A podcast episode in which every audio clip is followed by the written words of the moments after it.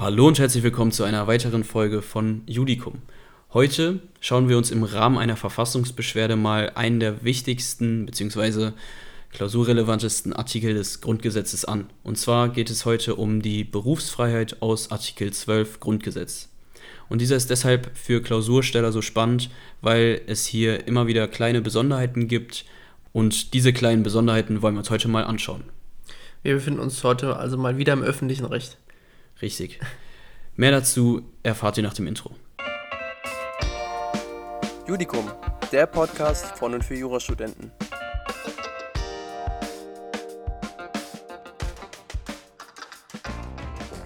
Der Apotheker A möchte gerne zusätzlich zu seiner jetzt schon bestehenden Apotheke eine weitere Apotheke in einem kleinen Dorf mit 6000 Einwohnern in Bayern eröffnen. Das heißt, er hat da schon eine Apotheke, möchte aber zusätzlich noch eine errichten. Das hier zugrunde liegende bayerische Apothekengesetz regelt, dass die Neuerrichtung einer Apotheke der Genehmigung bedarf. Wäre auch irgendwie komisch, wenn nicht. Ne? Weiterhin braucht der Apotheker eine Approbation und muss Deutscher im Sinne des Artikel 116 Absatz 1 Grundgesetz sein. Und er muss gewisse Berufserfahrung mitbringen. Der Apotheker muss ebenfalls noch zuverlässig und geeignet sein. Und ähm, diese ja, persönlichen Anforderungen die äh, kennt man auch irgendwie ein bisschen aus dem. Ich wollte gerade sagen, ja, das hat mich so ein bisschen ans Waffengesetz gerade erinnert, weil.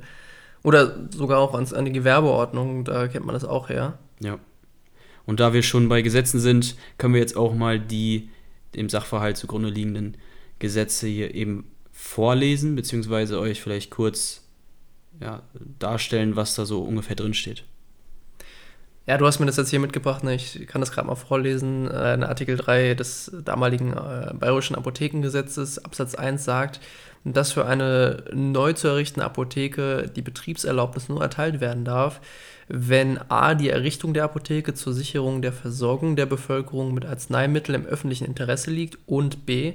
anzunehmen ist, dass ihre wirtschaftliche Grundlage gesichert ist und durch sie die wirtschaftliche Grundlage der benachbarten Apotheken nicht so weit beeinträchtigt wird, dass die Voraussetzungen für den ordnungsgemäßen Apothekenbetrieb nicht mehr gewährleistet sind.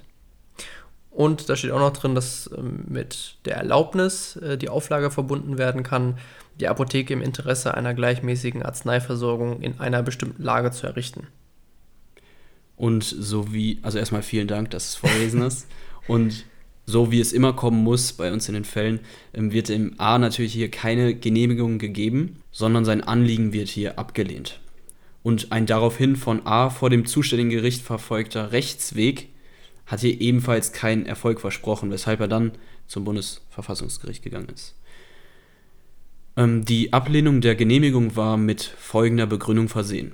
Es gäbe schon eine Apotheke in dem Dorf und eine Apotheke braucht mindestens 6000 Einwohner, um wirtschaftlich gut dazustehen und kann bis zu 7000 Einwohner versorgen. Also das sind so die Randmaße, die sozusagen hier ähm, angegeben wurden. Es stehe daher nicht im öffentlichen Interesse, eine weitere Apotheke zu eröffnen, die eventuell auch die wirtschaftliche Grundlage der bereits vorhandene entziehe.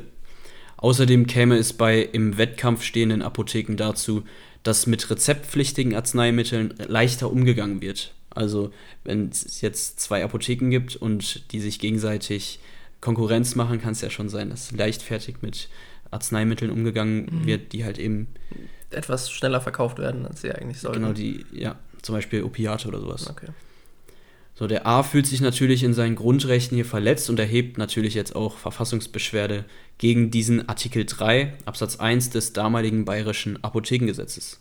Und wir fragen uns jetzt, ist die Verfassungsbeschwerde begründet? Zunächst kommt Artikel 12 Absatz 1 Grundgesetz in Betracht, also die Berufsfreiheit. Wir schauen uns ja, in, einem, in einer Verfassungsbeschwerde in der Begründetheit immer drei Punkte an. Willst du die kurz nennen? Das ist erstmal der Schutzbereich, beziehungsweise der persönliche und der sachliche Schutzbereich, dann der Eingriff und zum Schluss dann auch noch die Rechtfertigung. Ja. Und wenn ich gerade mal anfangen darf, wir können jetzt hier mit dem persönlichen Schutzbereich anfangen und Artikel 12 ist ja grundsätzlich ein deutschen Grundrecht. Und der A ist ja, wie du vorhin schon gesagt hast, ein Deutscher im Sinne des Artikel 116 Absatz 1 Grundgesetz, weshalb der persönliche Schutzbereich auf jeden Fall eröffnet ist. Was viel interessanter wäre, ist wahrscheinlich der sachliche Schutzbereich, wo du, ja. glaube ich, mehr zu sagen kannst. Ja, also kommen wir mal zum sachlichen Schutzbereich. Der Wortlaut des Artikel 12 Absatz 1 besagt ja hier, dass ähm, alle Deutschen das Recht haben, ähm, Beruf, Arbeitsplatz und Ausbildungsstätte frei zu wählen.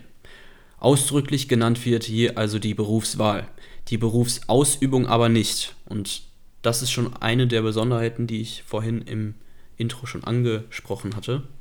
Diese beiden Begriffe, also Berufswahl und Berufsausübung, haben fließende Grenzen. Man übt schließlich den Beruf aus, weil man sich ja gerade dazu entschieden hat. Man hat ja sozusagen ausgewählt, diesen Beruf auszuüben. Und wir fragen uns jetzt, fällt unser Apotheker also hier in den Schutzbereich? Also wir fragen uns im Endeffekt, ob ein Apotheker ein, ein Beruf ist im ersten, im ersten Schritt. Genau, und das ist das Erste, was wir tun. Genau, und ein Beruf ist ja eigentlich immer eine auf Dauer angelegte Unterschaffung und Erhaltung einer Lebensgrundlagen, Grundlage dienende Tätigkeit, die nicht schlichtweg sozialschädlich ist. Genau, richtig. Und wir können hier auch ganz klar sagen, ja, ein Apotheker, also der Apothekenberuf ist halt ein Beruf und muss man nicht viel diskutieren. Genau, muss man nicht viel diskutieren. Wichtig ist halt, dass man hier schon mal anspricht, dass Berufsausübung und Berufswahl hier ähm, fließende Grenzen haben. Das ist schon mal ganz gut, wenn man das anspricht.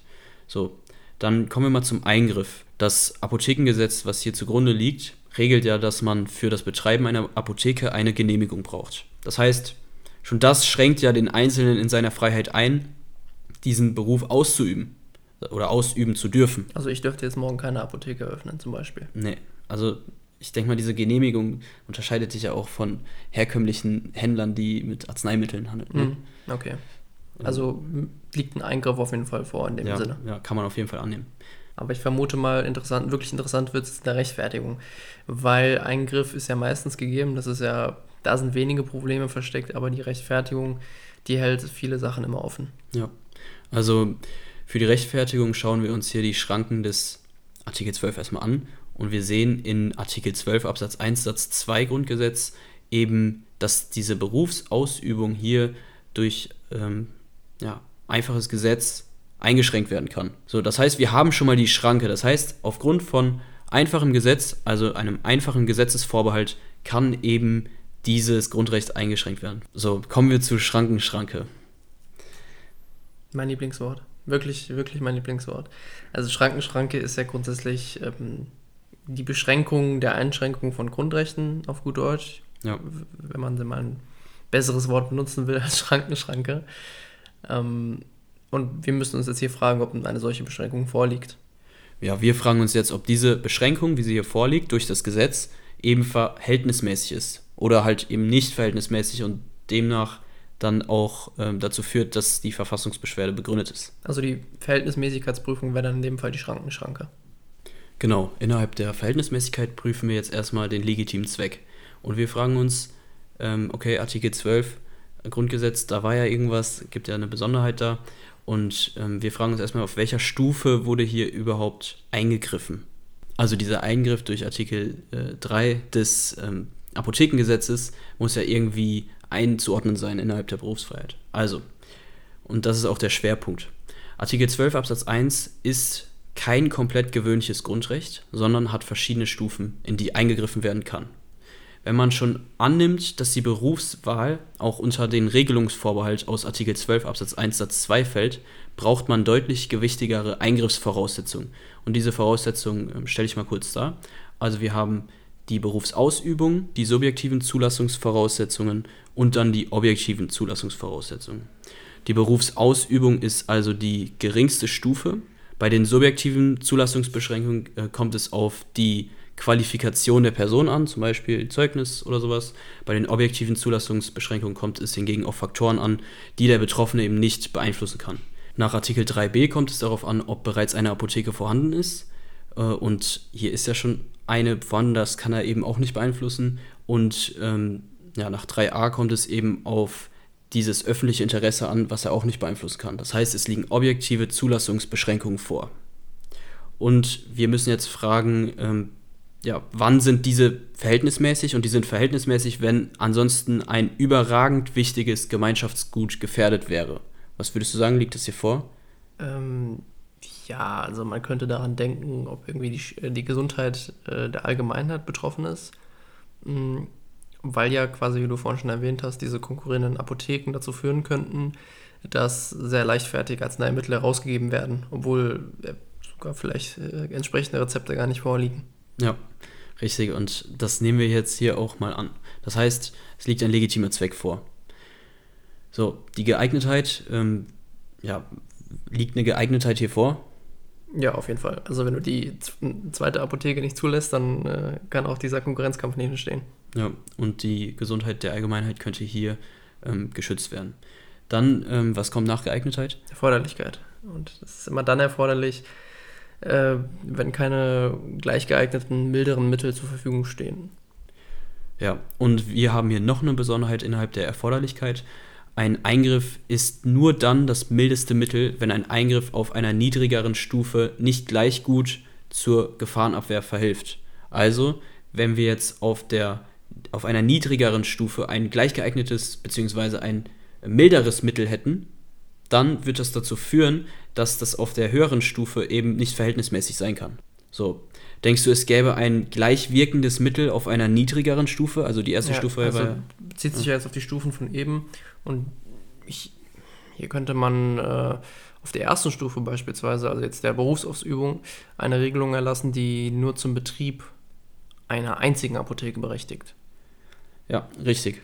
Und ähm, das bedeutet hier also, dass die Erforderlichkeit hier abzulehnen ist, weil dieses ähm, mildere Mittel hier auf jeden Fall vorliegt und ähm, ja, die Beschränkung der Berufsfreiheit auf der dritten Stufe durch den Artikel 3 äh, Absatz 1 des Apothekengesetzes äh, aus Bayern war also hier nicht verhältnismäßig.